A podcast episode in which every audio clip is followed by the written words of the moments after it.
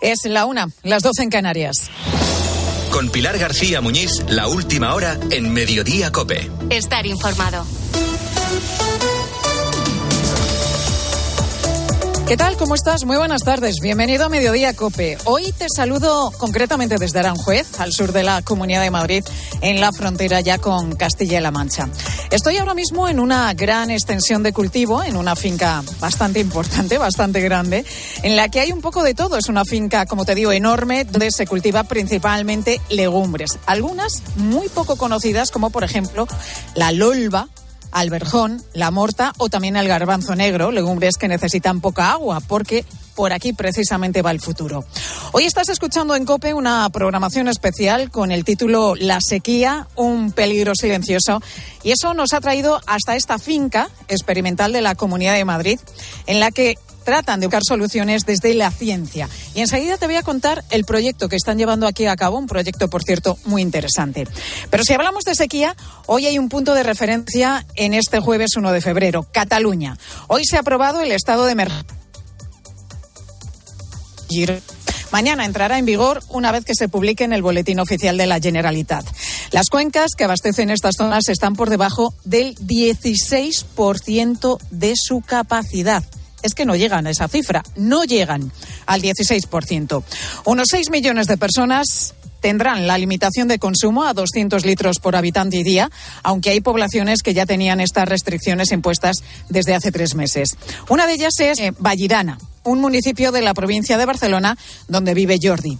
Esta mañana ha estado con Carlos Herrera, aquí en COPE. Escucha cómo ha tenido que modificar sus hábitos de vida para evitar las sanciones que tendría que afrontar si se pasa con el consumo de agua. Vives con un poco de incertidumbre. Casi dos o tres días lo que hago es salgo a la calle, abro la tapa y miro el contador. A ver cuánto agua he consumido. Si me paso de consumo, estoy en el paquete de ciudadanos que nos pueden llegar a sancionar. Yo ducharme, me ducho poco. Mi hija cada tres días, mi hijo una vez a la semana y yo si puedo ahorrarme una ducha a la semana, mm, lo hago. Lo acabas de escuchar, ducharse cada tres días o ducharse una vez a la semana. Si a Jordi se lo dicen hace cinco años, es que no se lo hubiera creído. Pero esta es la realidad. Hace tan solo cinco años, las cuencas de Cataluña estaban al 71% de su capacidad y este jueves, como te destacaba hace un momento, no llega al 16%. Cataluña es hoy la referencia, pero este problema no solamente afecta a esta región. En este mediodía COPE vamos a volver también a Extremadura, a la provincia de Badajoz al lugar en el que estuvimos hace justo un año.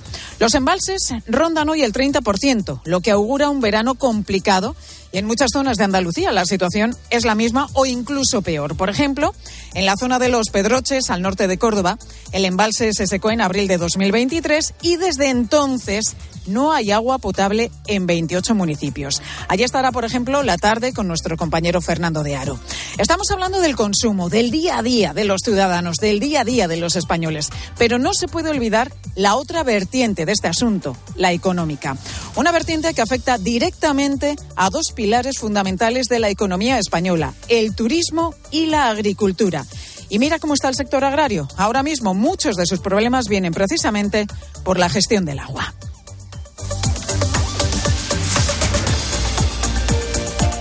Desde aquí, desde la finca La Chimenea en Aranjuez, vamos a hacer hoy en Mediodía Cope, hablando de la sequía, asunto principal hoy en toda la cadena en Cope, pero hay también otros asuntos destacados que nos cuenta a continuación Ángel Correas.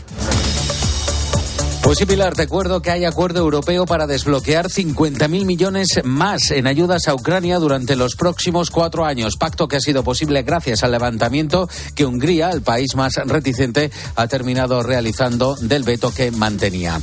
Y en Madrid, la Guardia Civil ha detenido a un hombre que agredió sexualmente y retuvo a su pareja en un zulo. La víctima llegó a estar varias horas atada de pies y manos con vidas. Finalmente, ella misma pudo cortarlas y escaparse para pedir ayuda. Continúa además el récord de llegada de inmigrantes a las Islas Canarias. Hoy hemos conocido que durante el mes de enero lo han hecho de cerca de 7.200 eh, personas a bordo de 108 cayucos, 200 de ellos esta última noche. Para que nos hagamos una idea de su dimensión, solo en enero han llegado más personas a Canarias cruzando la ruta migratoria del Atlántico que en los seis primeros meses del año pasado. Y la Comisión Permanente de la Conferencia Episcopal ha expresado su profunda comunión y adhesión al Papa como sucesor de Pedro y pastor de la Iglesia Universal. Agradecen a Francisco, fundamento de la unidad de la fe y la comunión eclesial, sus enseñanzas al tiempo que piden por su salud y también por su ministerio.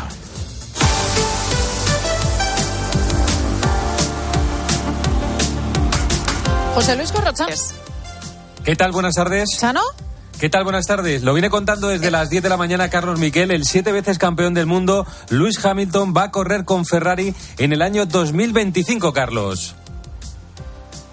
Carlos está camino de renovar por Ferrari. Las primeras conversaciones habían sido positivas, pero en esto llegó una llamada de Luis Hamilton, que le dijo a la escudería italiana que tenía libertad contractual para 2025. Era un uno más uno lo que había renovado con Mercedes y que quería vestir de rojo. Ahí se paralizaron las conversaciones con el madrileño y Hamilton va a correr con Ferrari desde 2025 y eso sí, Sainz va a seguir en Fórmula 1 y tiene buenas opciones alternativas y no tiene prisa para decidirse. En fútbol, últimas horas para el cierre de mercado, puntos de atención en el Getafe en Esunal se marcha a la Premier, al Bournemouth, el equipo de Iraola. Se está hablando de una operación de unos 19 millones de euros. En Pamplona, el Chimmi Ávila no ha estado presente en el entrenamiento de Osasuna y negocia su salida y Brian Zaragoza adelanta su llegada al Bayern, deja el Granada y ya está en Múnich. Esta noche, fútbol a las 9, Real Madrid-Getafe.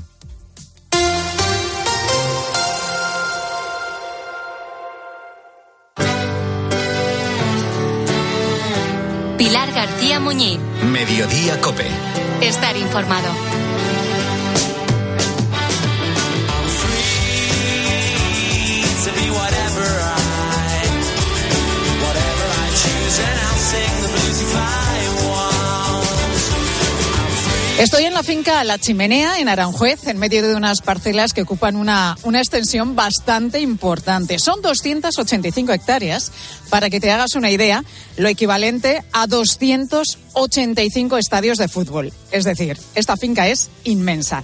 Hemos llegado aquí esta mañana con niebla, con niebla muy cerrada y con algo de niebla. Seguimos a esta hora, aunque parece, parece que quiere abrir. En estas instalaciones del Instituto Madrileño de Investigación y Desarrollo Rural, Agrario y Alimentario, el IMIDRA, se investigan nuevas técnicas de cultivo para hacer frente a la sequía. Tengo ahora mismo en mi mano un pequeño garbanzo, es de color negro, muy pequeñito, un simple garbanzo, que sin embargo contiene una solución para tiempos de pocas lluvias. Esta legumbre estaba desaparecida desde hace 50 años en los campos madrileños y aquí están recuperando su cultivo. Lo hacen dentro de un proyecto en el que se investigan legumbres que, como este garbanzo negro o la almorta también, por ejemplo, han visto que se adaptan mejor a estos tiempos de sequía. A mi lado está Roberto Sainz, que es el jefe del servicio de experimentación de esta finca La Chimenea en la que nos encontramos. Roberto, muy buenas tardes. ¿Qué tal? Buenas tardes, Pilar. Citaba dos de ellas, dos legumbres, ¿no? El garbanzo negro y también la, la almorta. ¿Qué otras legumbres estáis recuperando que habían desaparecido del campo madrileño? Sí, pues eso muy bien. Hay alguna más. La, tenemos también alolvas, tenemos alberjones, tenemos algún algoncillo. El garbanzo negro es muy peculiar, es uno de los que más llama la atención. Y son... es el que conocemos, por lo menos nos suena, porque hay otras legumbres que son muy pocos conocidas. Nada, son legumbres que sí que se utilizaban pues hace 100 años, hace 50 años, pero a partir de ahí empezaron a desaparecer. ¿Y, y, ¿y por qué desaparecieron? ¿Por qué se dejaron bueno, de cultivar? aparecían otras más rentables, eh, la, la, las condiciones climáticas eran acordes para nuevas variedades y fueron desapareciendo. Pero se utilizaban sobre todo para la alimentación del ganado. Eran fundamentales incluso eh, para grano, pero también para forraje. O sea, producían masa vegetativa para poder alimentar a estos animales. Y ahora las estáis recuperando porque, a diferencia de, de otro tipo de legumbres, estas necesitan menos agua. Sí, pues la verdad es que con los años, estos últimos años, ¿no? Con los problemas que ha habido de sequía, con pues eh, nos hemos dado cuenta, ¿no? La adaptación que tenían tan perfecta a, a estas condiciones. Ellas han ido mejorando, ¿no? Llevan en su, en su carga genética, en su experiencia, llevan otros momentos como estos que, que han ido sufriendo y, resistieron las mejores. Eso lo tienen ahí y ahora pues también eh, hemos visto cómo han funcionado, ¿no? Respecto a las que teníamos comerciales, ¿no? Avezas o lentejas que, que, que no han resistido el año pasado concretamente, una profunda sequía y estas sin dar grandes producciones, pero sí que vegetaron y llegaron a fin. ¿Cuál es la diferencia entre el agua que necesitan en su cultivo estas legumbres en comparación con las que seguimos consumiendo? Bueno, en algunas hay reducciones altísimas, de un 40 y un 50% de es reducción. Muchísimo, estamos hablando de la mitad. Muchísimo. Tienen sistemas radiculares que al final, claro, la raíz es la que tiene esa resistencia.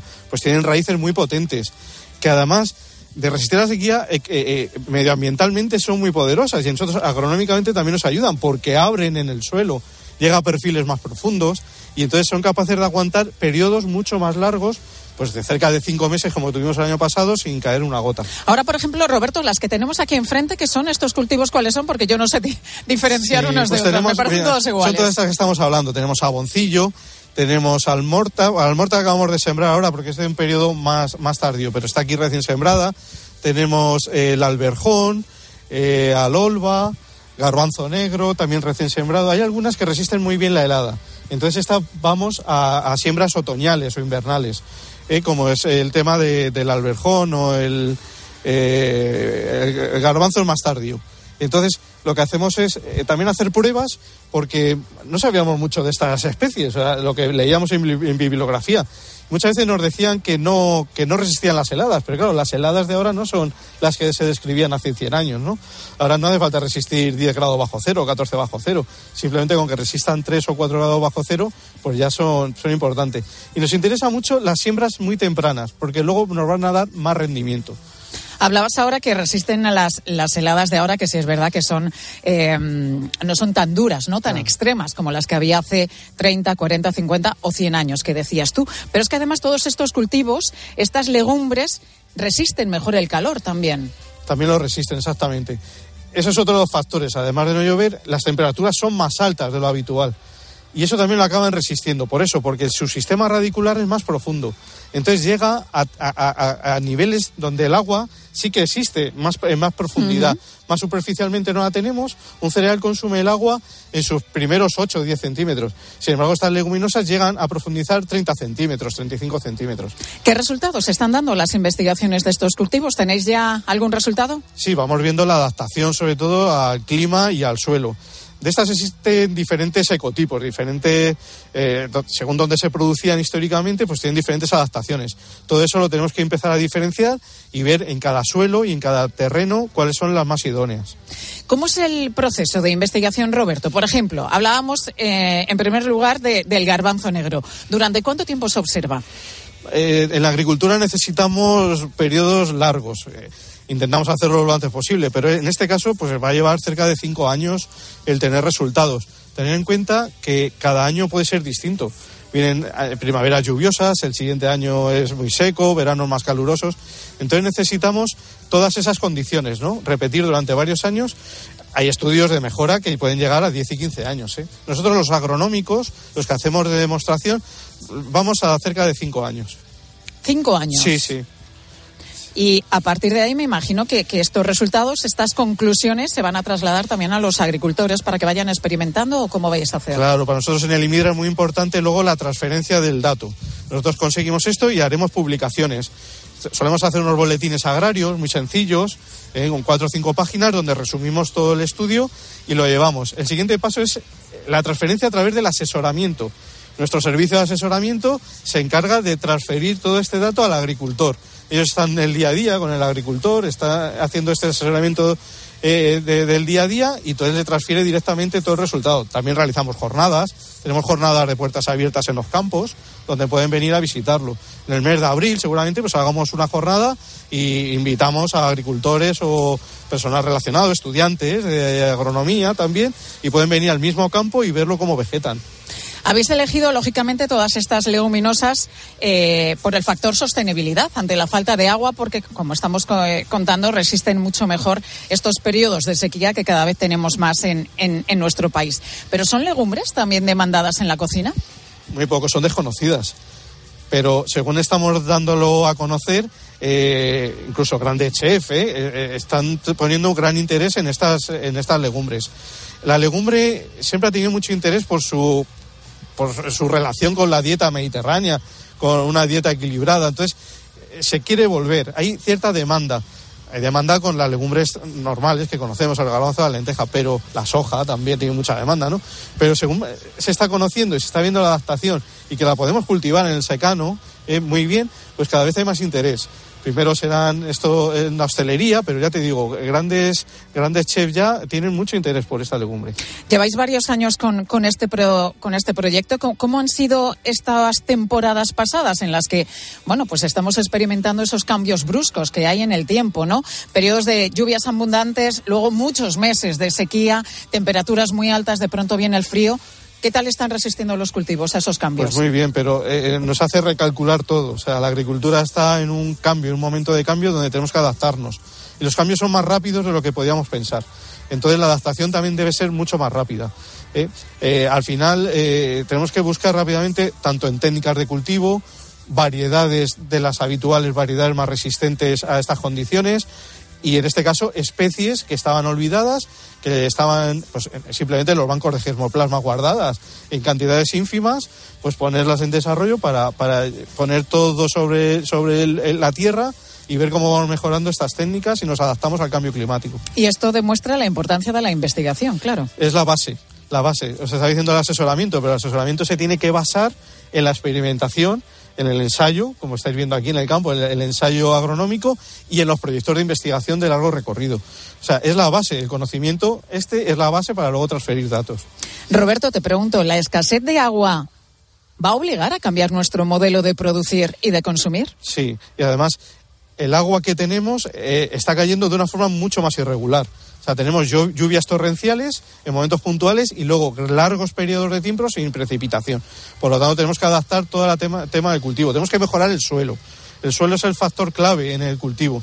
Entonces, ¿cómo ayudamos? Pues con, yo las llamo la, el tesoro. Nuestros tesoros son estas leguminosas, porque nos ayudan medioambientalmente, mejoran el suelo, nos aportan nitrógeno el nitrógeno que compramos. En la agricultura tenemos que comprar el nitrógeno para alimentar. Pues ella no lo fija de nitrógeno atmosférico. O sea que nos está bajando los costes también. O sea, eh, la esponja que es el suelo, donde acumulamos el agua, nos está mejorando esa capacidad que tiene de retención. Entonces, tenemos que utilizar estas técnicas, no no nos, queda otra.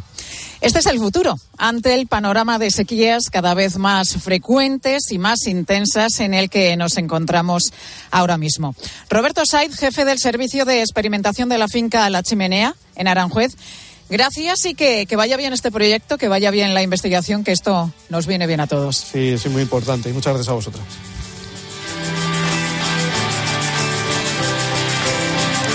Bueno, pues así se trabaja a pie de campo en Aranjuez y la verdad que no se me ocurre un lugar mejor para hablar de lo que hoy está pasando en carreteras y hasta en el corazón de Europa, porque las protestas del campo se generalizan.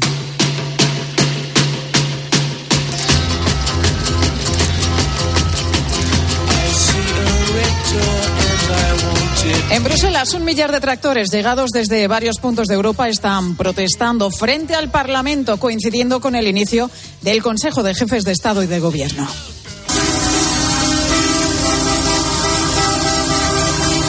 Están reunidos los 27 y eso lo quieren aprovechar los agricultores y ganadores, eh, ganaderos europeos para protestar de forma sonada por una crisis del campo que comenzó hace poco más de una semana en Francia, pero que ya se extiende a otros lugares con, con más fuerza.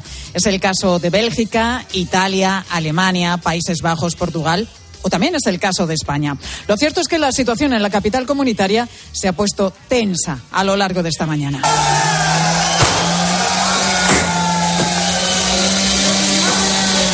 Hemos visto barricadas, petardos y lanzamientos de piedras en esa protesta. Los agricultores están en pie de guerra por unas reglas comunitarias que denuncian favorecen a terceros países. Como decimos, esas protestas se extienden también en suelo español y uno de los puntos complicados está siendo la A5 en la frontera con Portugal. Allí está nuestro compañero Adrián García. Adrián, muy buenas tardes. Hola Pilar, ¿qué tal? Buenas tardes. Ahora mismo la frontera por la localidad de Calla, muy próxima a Badajoz, está cortada, Adrián. El motivo son los tractores que han bloqueado la circulación. ¿Cómo están las cosas en este momento? Sí, te, te cuento, Pilar, porque estoy justo donde se corta el tráfico, tanto sentido Portugal como sentido Badajoz. Aquí es donde están acampando casi literalmente más de un centenar de agricultores portugueses. El cuadro a esta hora es de tranquilidad, incluso de buen ambiente entre ellos. Están haciendo barbacoa, Pilar, tienen cervezas y hace un ratito han sacado un cargamento de dulces. Saben que la cosa va para rato, eso dicen, y de momento, pese a la presencia policial, que es mínima, esto está muy, muy tranquilo. Bueno, habituallado, o sea, habituallamiento tienen, por lo que nos estás contando. Eso tiene pinta de que va para largo. Además, ¿qué te dicen con los agricultores con los que has podido hablar? Pues mira, Pilar, lo tienen eh, muy, muy claro. Piensan lo mismo que los franceses, que los alemanes y que los españoles. Están aquí por una política la europea que les está poniendo la soga al cuello. Así nos lo contaba Luis. Esta política que es una política muy enferma para nosotros los agricultores y para todo el mundo de, de, la, de la granja son los agricultores, los camioneros como parte afectada respetan, dicen las eh, protestas e incluso dicen entenderlas y apoyarlas. Esto nos contaba Ernesto, camionero español. Hemos preguntado, dice que no, que no saben, que ellos no tienen horario. Además están ahí plantados con su, con su café y con todo. Así que no creo que haya mucha esperanza de horario. no han sido malas personas porque no han... Tranquilidad y ambiente amistoso, incluso cordial, entre agricultores y camioneros. Mejor así, desde luego. Gracias, Adrián. También los agricultores de Huelva han protagonizado protestas en Sevilla debido a la situación que atraviesa la zona y que precisamente tiene mucho que ver con la falta de agua para los cultivos de la que hoy estamos hablando en esta programación especial en COPE. El campo español anuncia un calendario de protestas, pero ya vemos cómo las manifestaciones o tractoradas más espontáneas, sin respaldo de organizaciones, van a menudo por delante de las que se organizan por parte de las asociaciones agrarias. Mañana mismo, el ministro de Agricultura, Luis Planas, se reúne con ellas para tratar de ver cómo se puede reconducir esta situación. Precisamente por todo lo que está pasando y especialmente por la sequía, sabes que hoy estamos con una programación especial en COPE, una programación de 12 horas con todos los programas desplegados por nuestra geografía. Pues ya que estamos hablando de la sequía, hoy os preguntamos a los oyentes de mediodía si os preocupa, si te preocupa la sequía. ¿Qué haces en casa para ahorrar agua? ¿Te has visto afectado alguna vez por algún tipo de restricción? ¿Crees que nos tendremos que acostumbrar a cada vez más periodos de sequía? Pues queremos escucharte. Nos puedes mandar tu mensaje o tu nota de voz a través del WhatsApp de Mediodía Cope 637 230000 637 230000. Y tenemos un mensaje de Movistar Prosegur Alarmas. Mónica, cuéntanos. Así es, Pilar. Ahora, pues para hablarte de tranquilidad, voy a reclinar la silla y pongo las piernas en alto, porque Movistar Prosegur Alarmas te presenta la primera y única alarma con garantía antiocupación para que tú y tu familia estéis aún más tranquilos, con la única alarma que disuade y protege contra las ocupaciones y además se compromete con la seguridad de tu hogar, porque te ofrece, fíjate, instalación por parte de especialistas, conexión las 24 horas, aviso inmediato a la policía, envío de vigilantes, intervención inmediata y sistema de videovigilancia. Y además se compromete. Disfruta hoy mismo de tranquilidad total con la primera y única alarma con garantía antiocupación. Contrátala ya por 39,90 euros al mes durante un año llamando al 900-222-250 o en movistar.es.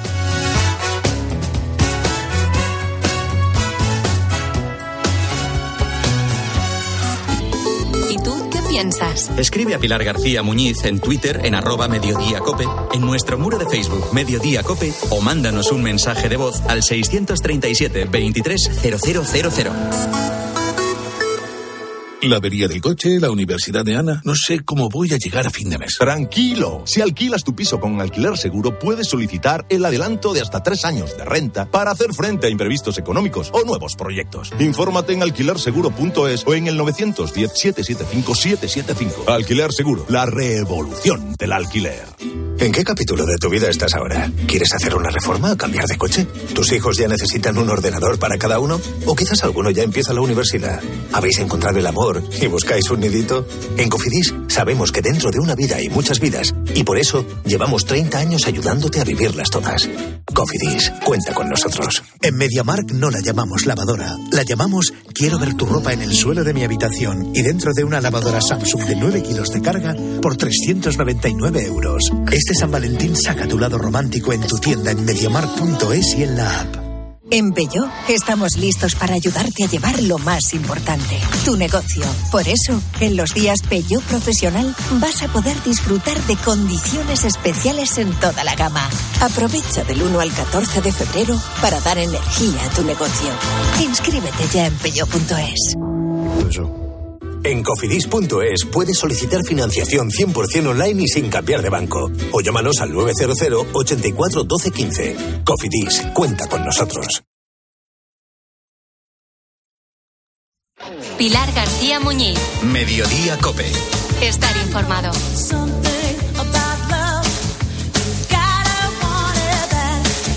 Si te gusta viajar, ya sabes cómo es esa sensación de cuando estás en el aeropuerto a punto de coger un vuelo y los nervios, la ilusión, la expectación también se dispara. Pues así estaba Ana María Valle, emocionada con el viaje que estaba a punto de emprender. Iba con su familia porque el viaje era un regalo de Reyes. Última llamada para los pasajeros del vuelo 0712. Por favor. Su destino era Milán. Ana subió al avión con su silla de ruedas, emocionada, como te decía, porque tenía muchas, muchísimas ganas de hacer ese viaje con el que iban a celebrar todo su fin de carrera. Ya estaba colocada en su asiento cuando vienen de la compañía, de Ryanair, y le dicen que la silla de ruedas no cumple con las medidas exigidas, algo que, que, les llama muchísimo la atención porque previamente no les habían puesto ningún tipo de problema. Y les dicen que hay dos opciones, bajarse del avión o doblar la silla con el riesgo de que ésta pudiera romperse. Un riesgo que Ana María no podía asumir porque, como ella mismo dice, su, su silla son sus pies y sus manos. Ana María, muy buenas tardes. Buenas tardes. Así que, Ana, no tuviste más remedio que bajarte del avión. Efectivamente, a mí me dieron dos opciones. Eh, la primera opción era no volar y la segunda opción era romper eh, una parte primordial y esencial de la silla, eh, que es el joystick. Y claro, yo, no me, yo les pregunté que si ellos me garantizaban que cuando yo llegase allí a Milán iba a haber alguien que me pudiese eh, arreglar el joystick. Y ellos me dijeron que eso no era su competencia y que a ellos eso pues no le incumbía y que no me aseguraban nada. Entonces yo no me podría, no me podía arriesgar a romper y a dañar esa parte tan esencial de la silla. Ah, claro, es que eh, la silla es, eh, es tu vida directamente y, y, era un riesgo muy importante cuando nadie te garantizaba pues que luego te la pudieran dejar intacta después de, de, plegarla y de desmontar ese joystick. Así que te bajaste del avión, tu familia se bajó contigo, lo que significa que no hicisteis ese viaje que, que os hacía tantísima ilusión. Efectivamente, pues no pudimos hacer ese viaje, ese viaje era todo un sueño, puesto que íbamos a celebrar varias cosas, íbamos a, bueno, era un regalo de Reyes que yo hacía a mi familia, íbamos a celebrar mi fin de carrera en la universidad. Y bueno, lo que empezó siendo un viaje lleno de, de ilusión y un viaje lleno de entusiasmo, acabó siendo pues el peor día de mi vida. Un día muy, muy complicado, un día de muchísima desilusión. Es más, además, Ana, es que creo que tu silla es más pequeña de lo que marca como máximo la compañía. Efectivamente, eh, la silla cumple con las medidas exactas que requiere la compañía. Eh, de hecho, las de la compañía son algo más, más y mi silla cumple con, con, con los requisitos que, que Ryanair pide. Pero claro, a mí lo que me sorprende es que, bueno, yo, ellos dicen que yo no les mandé información acerca de la silla, que no les di información acerca de la silla. Imagínate, vamos a ponerme en el lugar de que yo no lo hice cuando sí lo hice, pero vamos a ponerme en ese lugar. ¿Por qué uh -huh. cuando yo estoy en el aeropuerto me hacen tantas mediciones de la silla? En todo momento me dicen que la silla es apta y en ningún momento me dicen que las medidas son demasiado excesivas.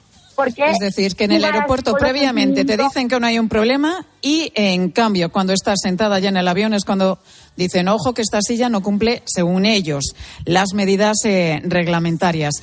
El caso es que no sé si te han dado algún tipo de explicación, Ana. Si te han llamado, se han puesto en contacto no. contigo. Bueno, a mí básicamente lo que me, me, mandaron, me enviaron un correo hace dos días, pero en ese correo decía exactamente lo mismo que ellos me dijeron eh, el mismo día de, del vuelo. Ellos me dijeron que, que me iban a, que me reembolsarían el dinero de los billetes y ha, ha sido lo mismo que he recibido en este correo, que me reembolsan el dinero de los billetes, pero no me han pedido disculpas ni me han dicho nada más. Bueno, y además hay que contar también el gasto del hotel que teníais ya reservado y sobre todo la desilusión, ¿no? La falta de empatía que han mostrado en todo momento. Ojalá, Ana María, que esto no se repita y que tu caso sirva para ayudar también a otras personas. Gracias por estar con nosotros en mediodía. Es la una y media, las doce y media en Canarias. Pilar García Muñiz. Mediodía Cope. Estar informado. Sequía, un peligro silencioso es el especial con el que hoy en COPE estamos recorriendo toda España. Yo me encuentro concretamente en la localidad de Aranjuez, poniendo sobre todo el foco en las zonas que sufren escasez de agua. Es el caso de Cataluña, donde este jueves la Generalitat ha declarado la emergencia para 202 municipios de las provincias de Barcelona, incluida la capital, y también Girona. Afectará a casi 6 millones de personas. Algunos embalses de las cuencas internas apenas llegan al 16 6% de su capacidad. Jordi tiene 53 años y reside en Vallirana, que es en Vallirana, que es una de las localidades afectadas por las restricciones, a solo 30 minutos de Barcelona. La fotografía de su día a día nos la contaba él mismo esta mañana en Herrera en Cope. Vives con un poco de incertidumbre. Casi dos o tres días lo que hago es salgo a la calle, abro la tapa y miro el contador. A ver cuánto agua he consumido. Si me paso de consumo, estoy en el paquete de ciudadanos que nos pueden llegar a sancionar. Yo ducharme, me ducho poco. Mi hija cada tres días, mi hijo una vez a la semana y yo si puedo ahorrarme una ducha a la semana, mmm, lo hago. Enseguida vamos a conocer los detalles del informe COPE sobre la sequía que, hoy te presentamos. Pero el otro punto de atención de este jueves está en, las muchísimas protestas, cientos de protestas que los agricultores están llevando a cabo por toda Europa. La más llamativa ha llegado a las puertas del Parlamento Europeo cuando en su interior los 27 han desbloqueado el siguiente paquete de ayudas para Ucrania.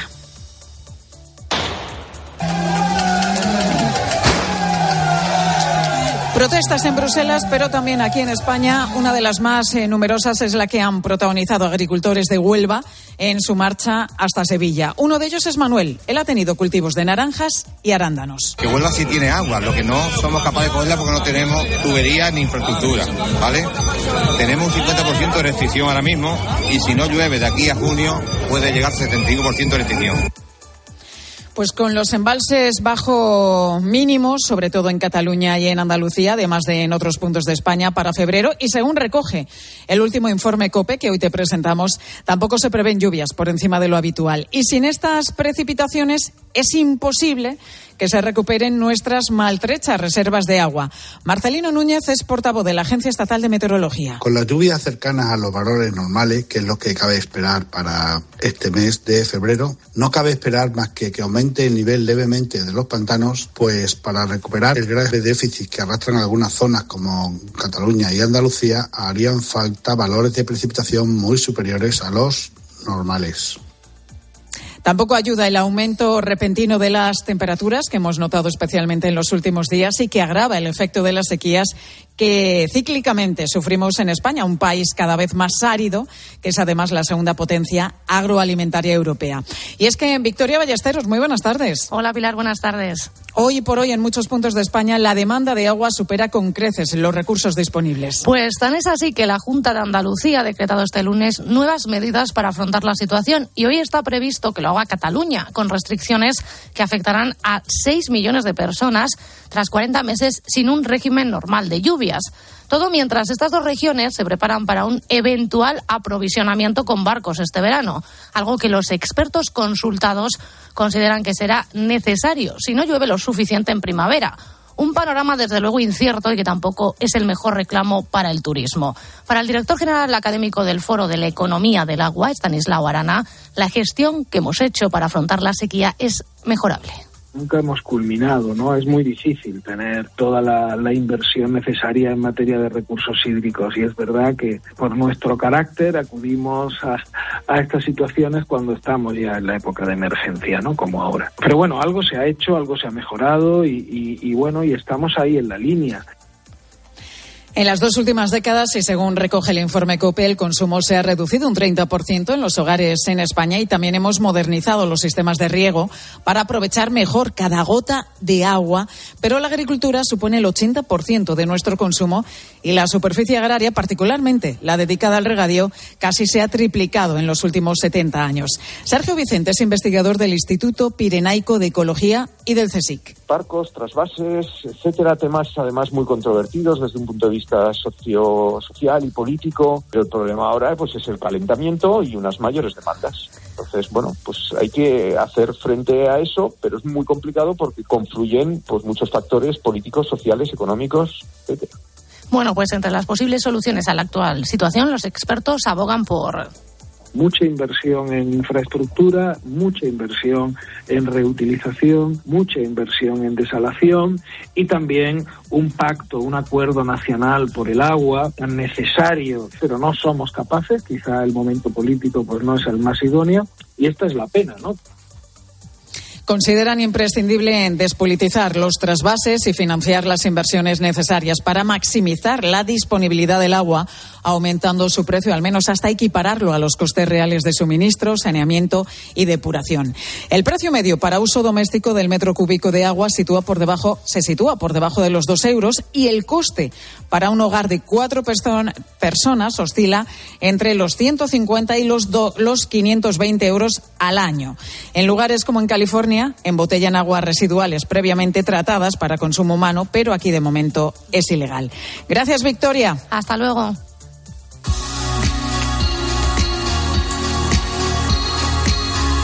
Y te cuento algo más a esta hora de la tarde, a la una y 36 minutos. ¿Sabes que Valencia se va a convertir en la capital de la farmacia?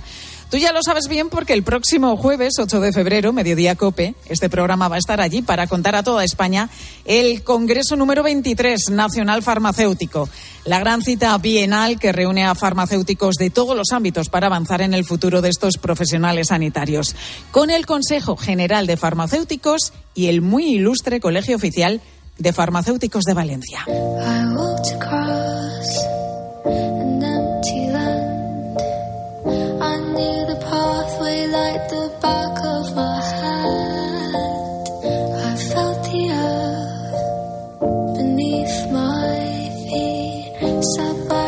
Durante casi tres años, la vida de Manuel se medía en bonos financieros, en negociaciones de venta de valores y en todo aquello que tuviese que ver con la banca corporativa.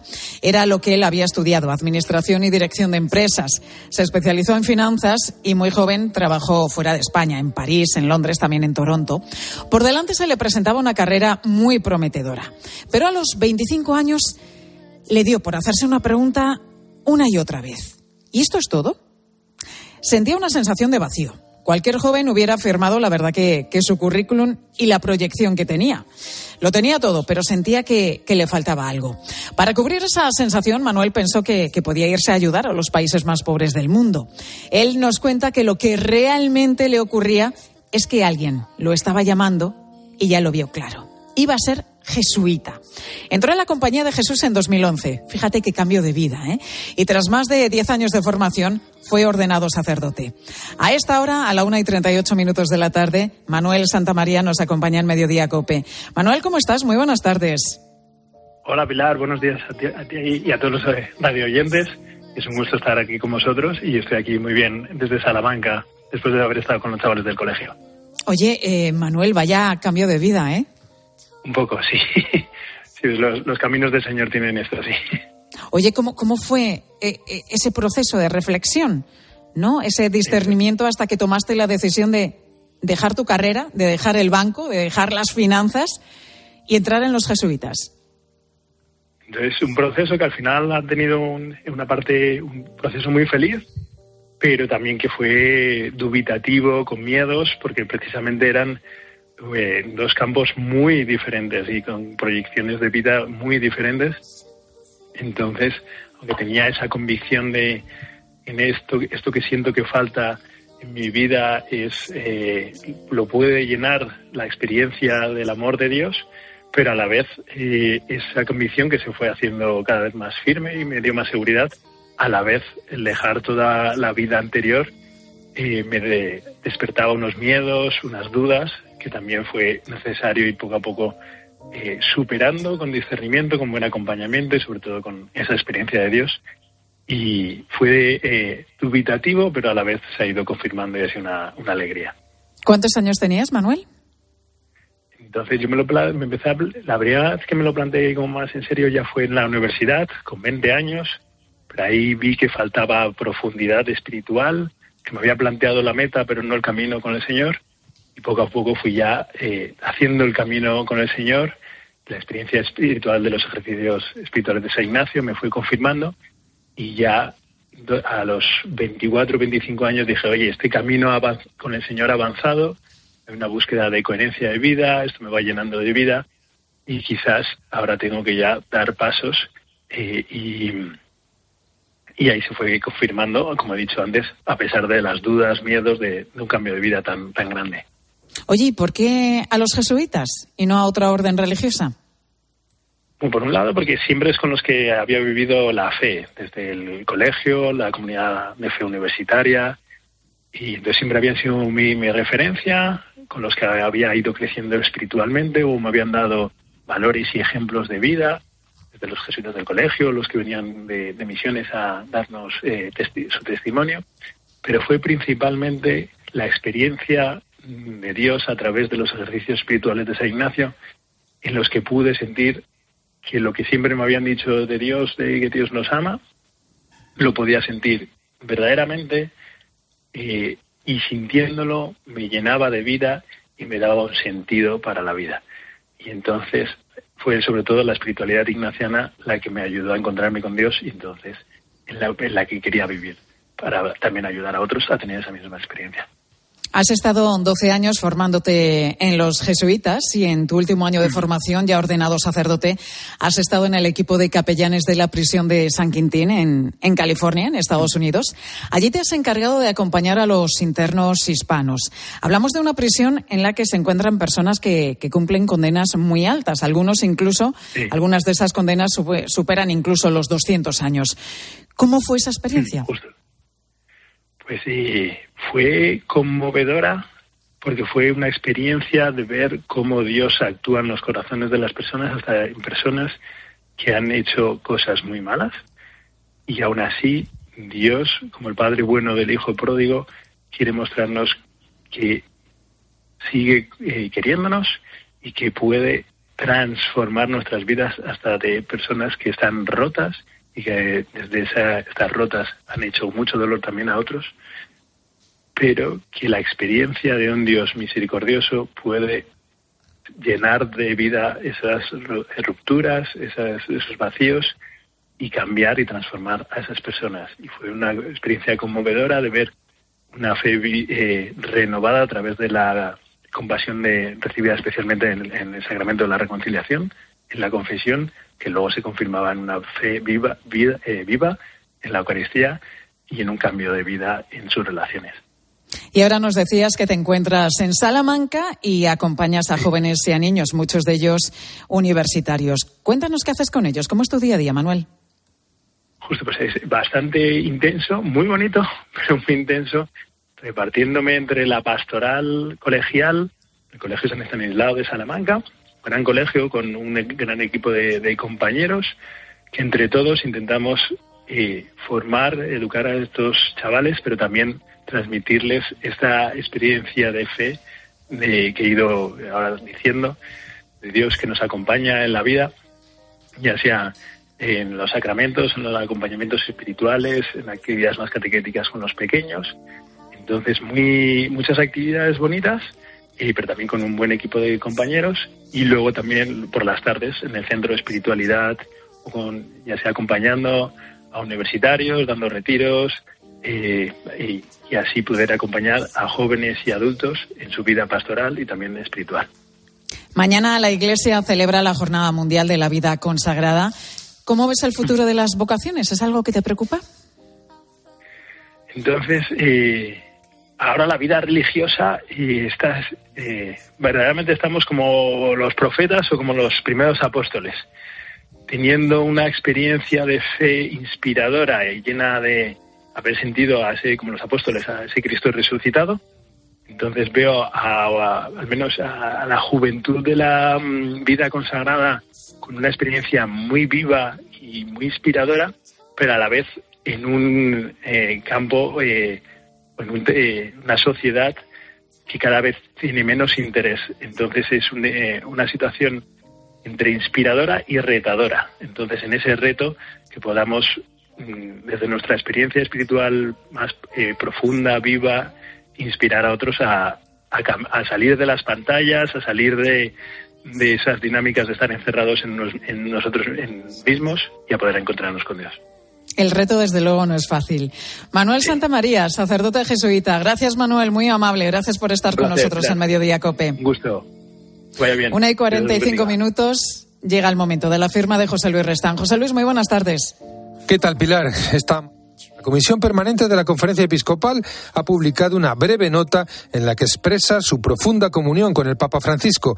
Recuerda que el sucesor de Pedro es principio y fundamento visible de la fe y de la comunión eclesial y agradece sus enseñanzas al pueblo de Dios en continuidad con la tradición de la Iglesia que hacen que el Evangelio siga siendo buena nueva para los hombres y mujeres de hoy.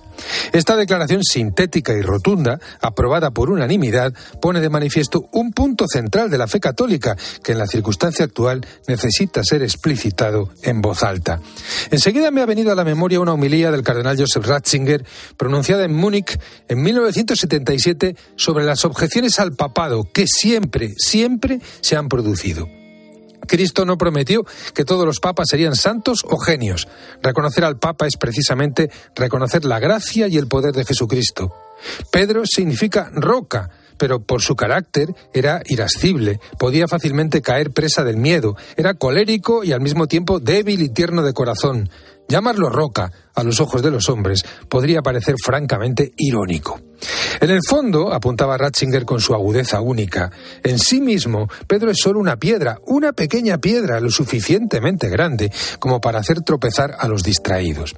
Y sí, unos han tropezado con cosas de Juan Pablo, otros con cosas de Benedicto y ahora otros con cosas de Francisco, pero gracias al Señor cada uno de ellos, como sucesor de Pedro, ha sido para la Iglesia roca.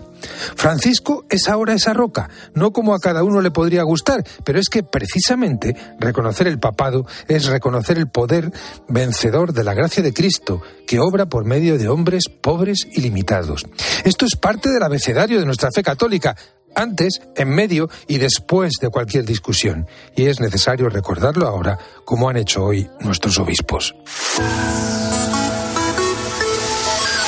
Seguimos en Aranjuez, en la finca La Chimenea, dentro de esta programación especial que estamos dedicando hoy en COPE a la sequía, esos ciclos de falta de agua que cada vez son más frecuentes en nuestro país. Y por eso te preguntamos hoy, si te preocupa la sequía, ¿qué haces en casa? Seguro que haces algo para ahorrar agua, o deberíamos hacerlo todos. ¿Te has visto afectado alguna vez por algún tipo de restricciones? Queremos escucharte a través del 637 230000. Nos puedes mandar tu nota de voz, nos puedes mandar tu mensaje a través de nuestro WhatsApp, te lo repito, 637 230000. Ahora, tu cope más cercana. Escuchas Mediodía Cope. Con Pilar García Muñiz. Estar informado. ¿Buscas diversión?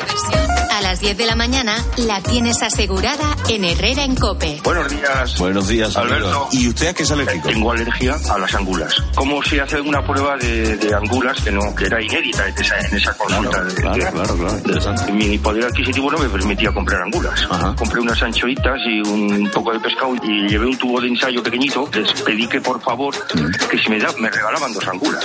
Y pregunté, ¿les debo algo por las angulas? Y dice, no, hombre, no todo sea por la ciencia, me dijo el pescadero.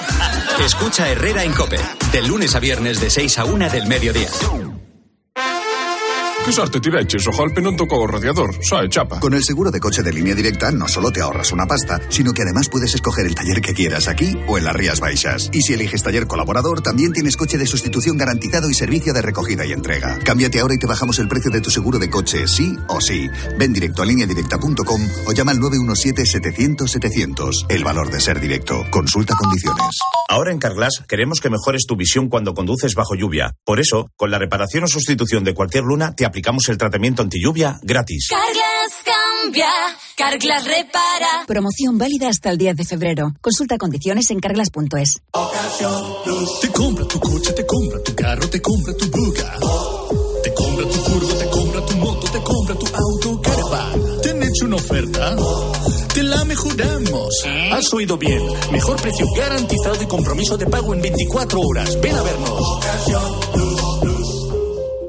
UMAS, mutua especialista en seguros para el sector educativo. Ofrecemos una solución integral para los colegios y guarderías. Daños patrimoniales, responsabilidad civil, accidentes de alumnos. Más de 1.400 centros ya confían en nosotros. Visítanos en umas.es. UMAS, más de 40 años de vocación de servicio.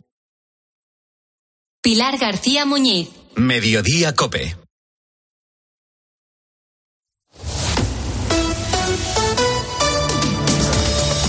Cope Madrid. Estar informado. Enseguida continuamos desde Aranjuez, desde donde te estamos contando las últimas investigaciones que se están realizando para generar cultivos más resistentes a la sequía, a esa falta de agua en esta programación especial de COPE que estamos dedicando desde primera hora a este importante problema con todos nuestros comunicadores repartidos por todo el país. Pero ahora también quiero hablarte de Marta Bustos, que hacer jabón con sosa cáustica, agua y aceite en su casa la ha dejado ciega durante más de un año. Ella misma nos lo contaba COPE poco después de sufrir este accidente. Yo ya solo por las, por las sensaciones que, que sentí, que experimenté, yo dije, ya está. De, no- de ninguna manera unos ojos pueden sobrevivir a este dolor. Fue, un- fue una aceptación inmediata, ¿no? Bueno, pues fue todo muy rápido, como de peli de terror. Ah, los bomberos, no, llama a la ambulancia, tal. Me llevaron al hospital. Tuvieron ocho horas para estabilizarme los, los ojos. Las, las ocho horas más largas y dolorosas de mi vida que recuerdo. No ha sido el único caso. Un hombre de 75 años ha resultado herido de gravedad este miércoles también aquí en Madrid mientras limpiaba el baño de su casa de Puente de Vallecas con esta sustancia. Enseguida te voy a contar los peligros que tiene utilizar este producto en interiores y sin precaución. Soy Mónica Álvarez, estás escuchando Mediodía Cope Madrid. Ahora es tiempo ya de acercarnos, como siempre, a la Dirección General de Tráfico. Vamos a conocer cómo se circula por las carreteras madrileñas en este momento. Patricia Arriaga, buenas tardes. ¿Qué tal? Muy buenas tardes. Pues a esta hora tan solo van a encontrar leves dificultades en la entrada a Madrid, en la A4, a su paso por Butarque, ya en la M50, en Boadilla del Monte, en dirección A5. En el resto de carreteras, de momento, situación tranquila. Gracias, Patricia.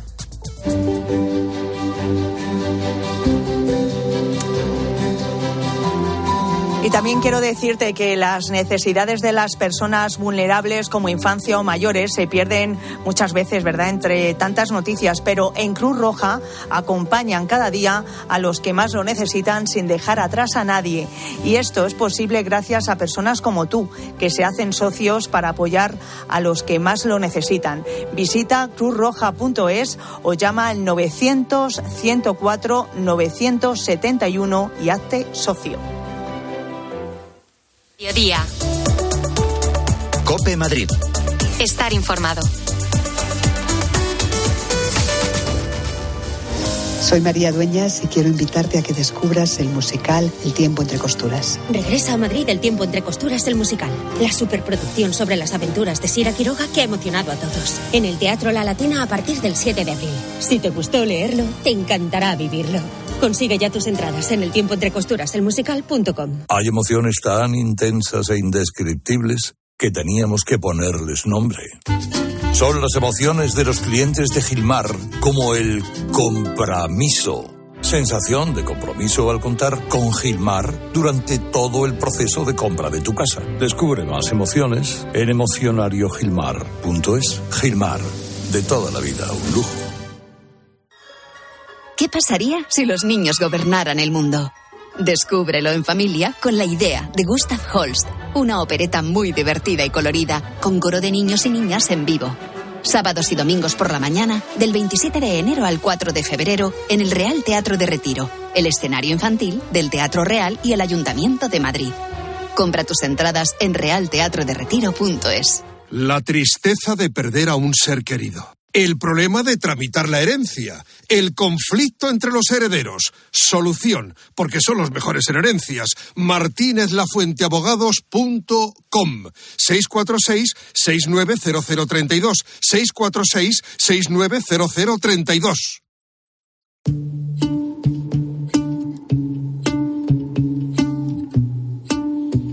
Mediodía. Cope Madrid. Estar informado.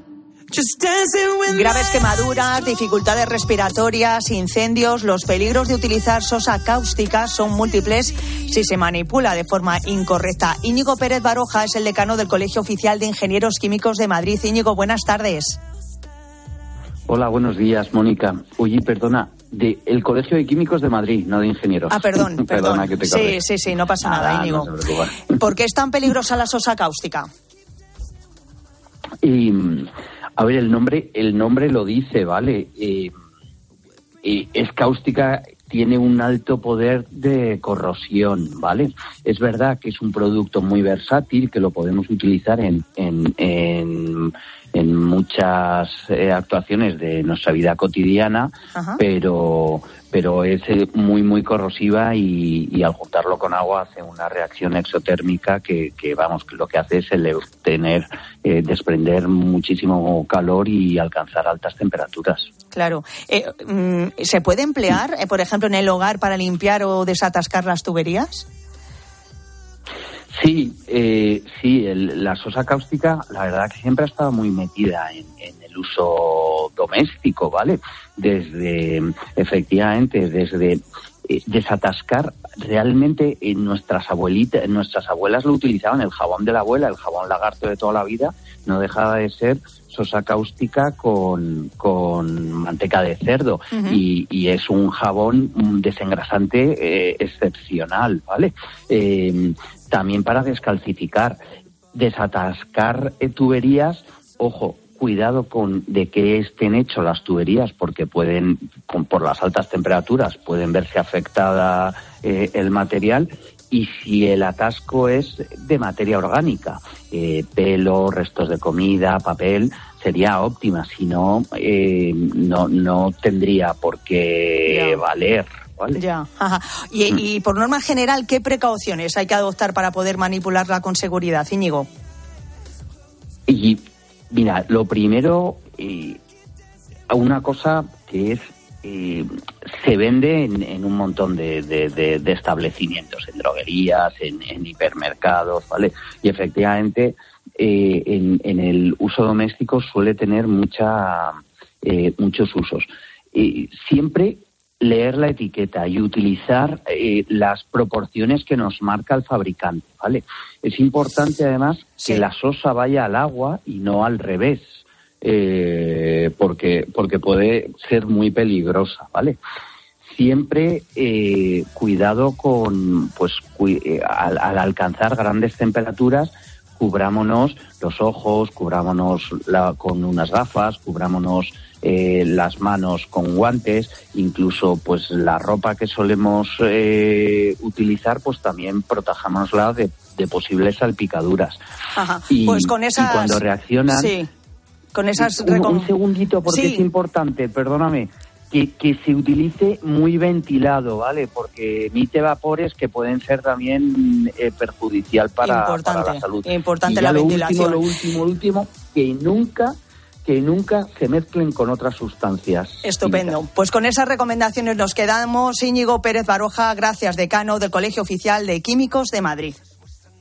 ¿Recuerdas aquella empresa de venta de ortodoncia por Internet? Pues ha cerrado y dejado a los pacientes sin terminar los tratamientos. Si no quieres que esto te pase, acude a tu dentista de confianza. Son tratamientos complejos que deben ser realizados y supervisados siempre por un profesional. Pon la salud de tu boca en las mejores manos. Es un mensaje del Colegio de Odontólogos y Estomatólogos de Madrid. Este nada, no me dio confianza. Esta chica, no sé, no sé. ¿Habrá una manera más sencilla de seleccionar a los inquilinos? Todo el mundo habla de Alquiler Plus, que comprueba la situación económica del inquilino inquilino y se encarga de todo. Y si el inquilino no paga, Alquiler Plus te paga siempre. Y por solo 35 euros al mes. Listo. Entro en alquilerplus.es y a vivir tranquilo. Los Fernández son muy amables. 10% de descuento a los clientes que se apelliden Fernández o López o Gómez Plaza como yo, a todo el mundo. Limpie e higienice su hogar y pida su regalo. Los Fernández, General Martínez Campos 29, 91 308 5000. ¿Cómo son los Fernández? ¿Tu casa huele a humedad o le salen manchas? El moho puede provocar problemas respiratorios y también daña tu vivienda.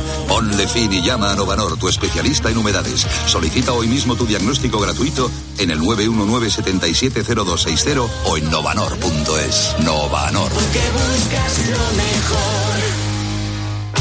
Para empezar bien 2024, Óptica Roma te ofrece el 50% de descuento en los cristales de tu nueva gafa. ¿Lo ves bien? Yo lo veo muy claro. El 50% de descuento en los cristales de tu nueva gafa. Solo hasta el 29 de febrero. Óptica Roma, tus ópticas de Madrid.